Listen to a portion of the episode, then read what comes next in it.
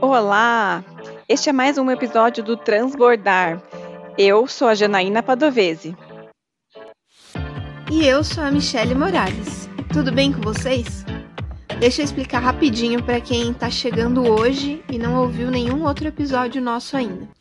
Eu e a Jana nos conectamos a partir de um sonho comum, e aí dele nasceu essa iniciativa que nós batizamos carinhosamente de Transbordar Diversidade.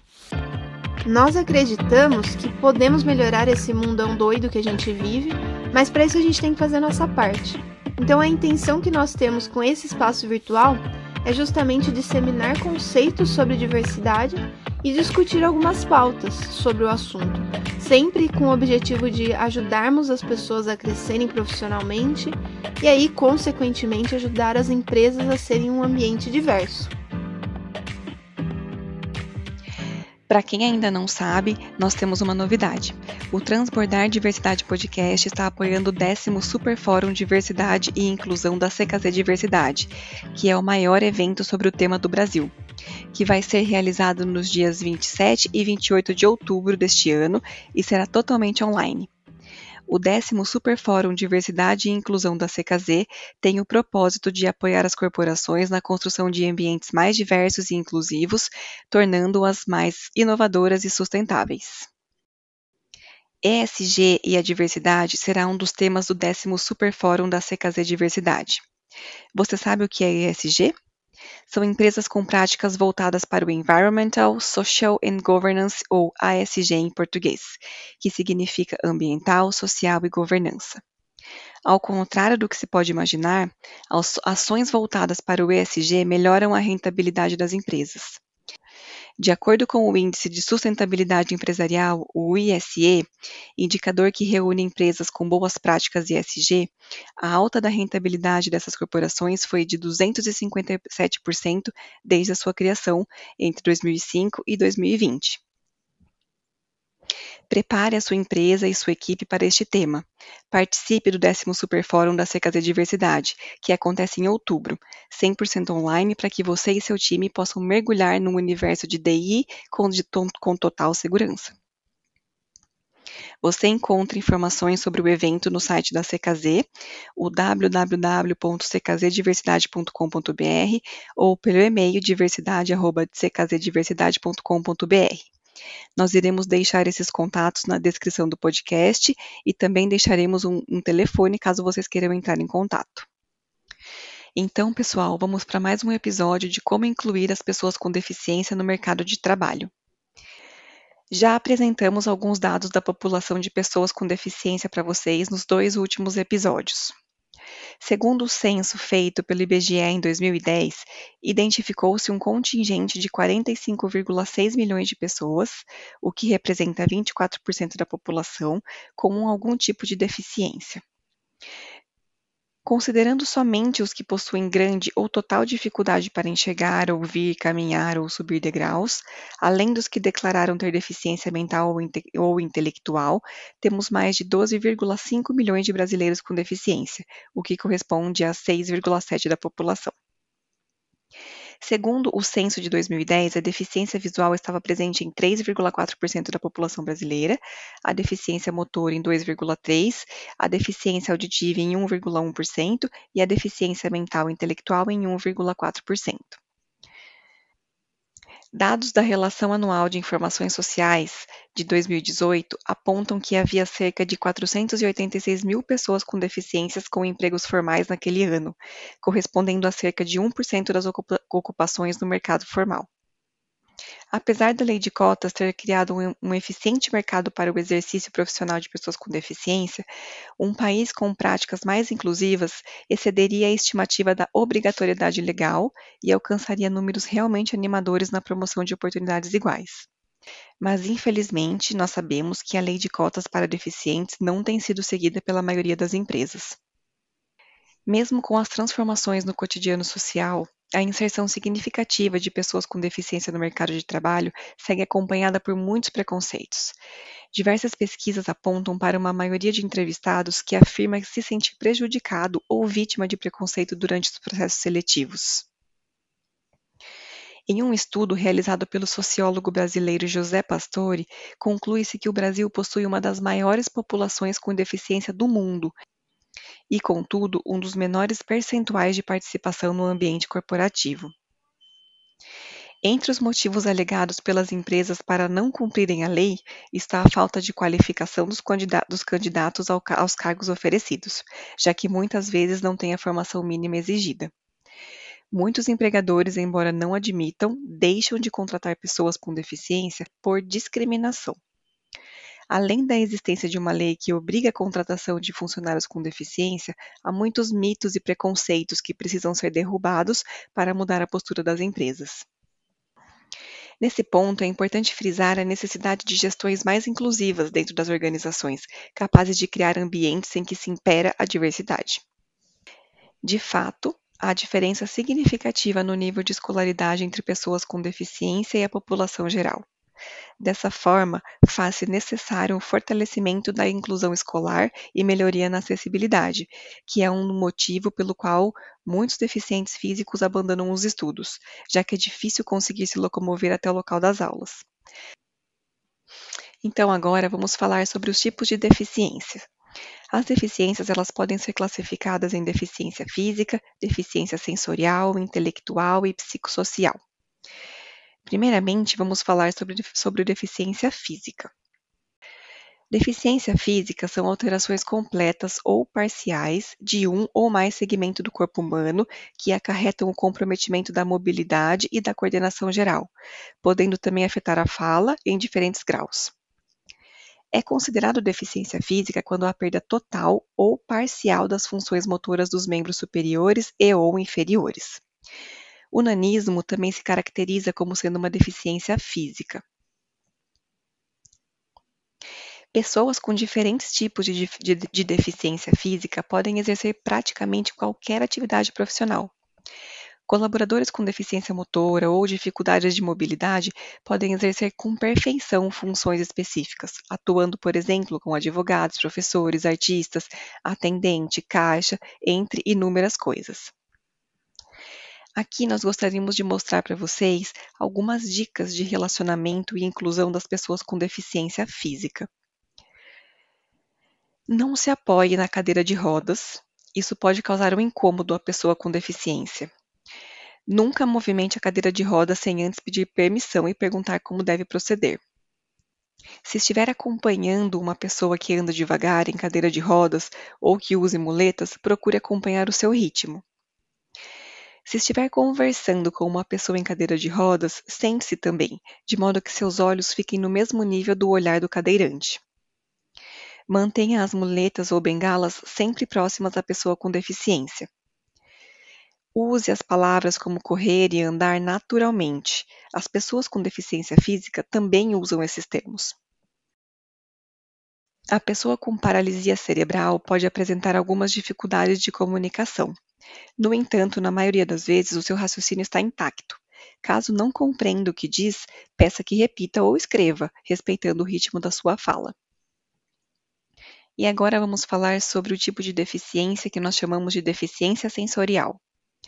Deficiência sensorial se caracteriza pelo não funcionamento, que pode ser total ou parcial, de algum dos cinco sentidos. Alguns exemplos são a surdez e a cegueira. A surdez é a perda parcial ou total da audição, causada pela má formação, que pode ser de causa genética ou alguma lesão, nas estruturas que compõem o aparelho auditivo. Existem pessoas com deficiência auditiva que não usam Libras como forma de comunicação, mas utilizam a leitura labial ou apresentam um implante coclear, que é um equipamento implantado cirurgic cirurgicamente na orelha para estimular o nervo auditivo e recriar as sensações sonoras. Aqui também nós vamos apresentar para vocês algumas dicas de relacionamento e de inclusão das pessoas com deficiência auditiva. Para iniciar uma conversa com uma pessoa surda, acene ou toque levemente em seu ombro ou braço. Pessoas surdas se comunicam de maneira essencialmente visual e pela língua brasileira de sinais, que é a Libras. Mantenha contato visual durante as conversas, pois se você desviar o olhar, poderá dar a entender que a conversa acabou. Procure falar de modo natural, mas sempre articulando bem a pronúncia das palavras. Não é necessário falar pausadamente, a menos que seja solicitado. Não grite, fale com tom de voz normal, a não ser que lhe peçam para falar mais alto. Evite colocar objetos ou a própria mão na boca para não atrapalhar a leitura labial. Se tiver dificuldade para entendê-lo, não tenha receio de pedir que repita.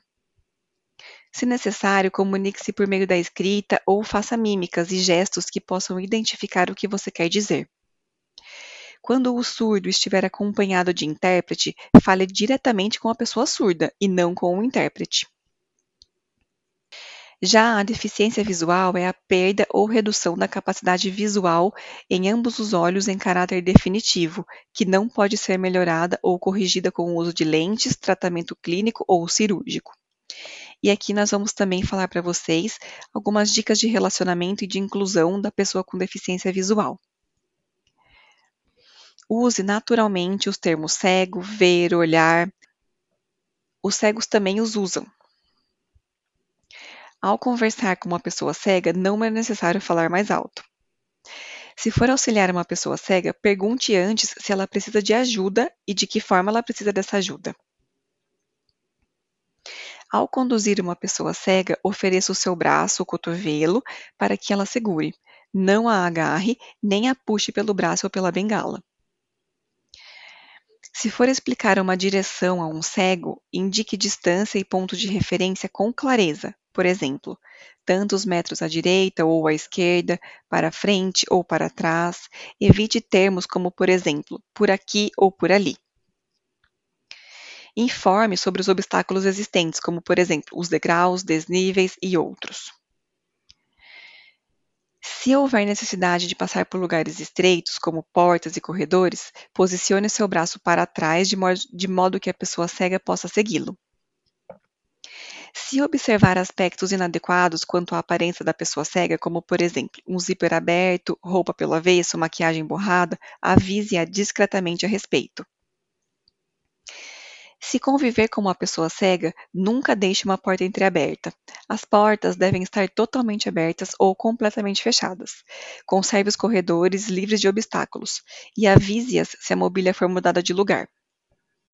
Sempre que se ausentar do local, informe a pessoa, caso contrário, ela ficará falando sozinha.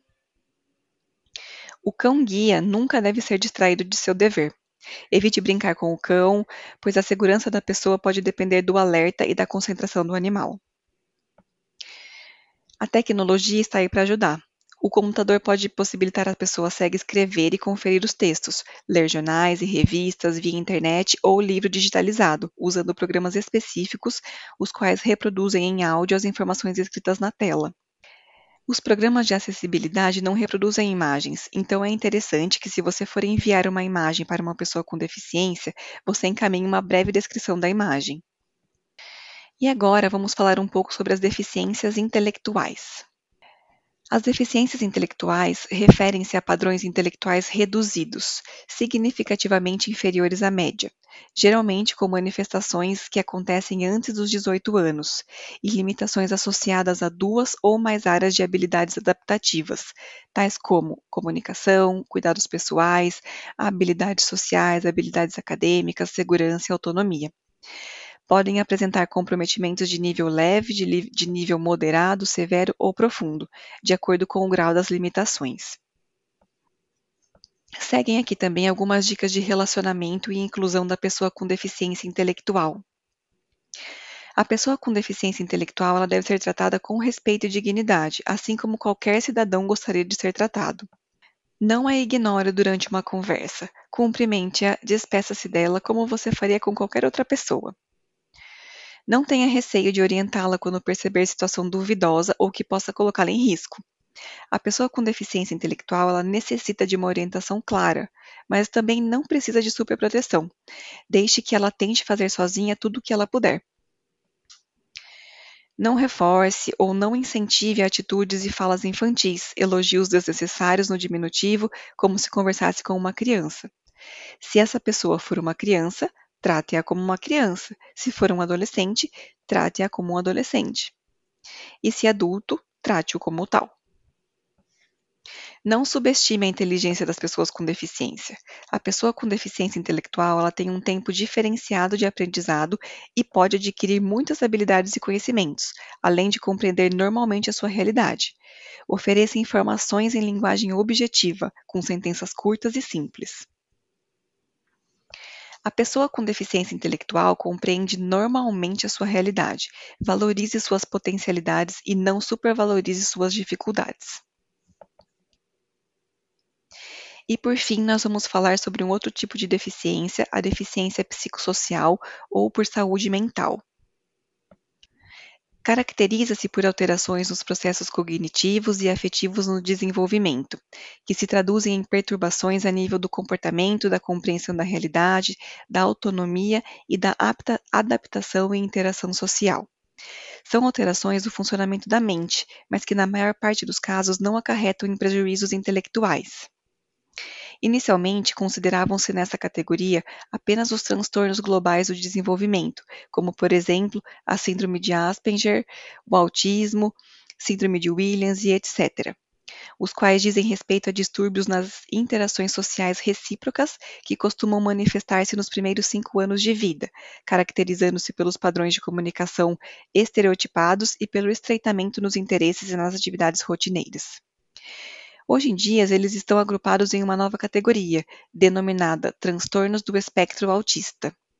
Contudo, atualmente, passou-se também a considerar na categoria de deficiência psicossocial as deficiências resultantes de uma variedade de transtornos mentais, como a esquizofrenia, os transtornos graves de ansiedade, o transtorno bipolar severo e etc. E seguem aqui algumas dicas de relacionamento e inclusão de pessoas com deficiência psicossocial.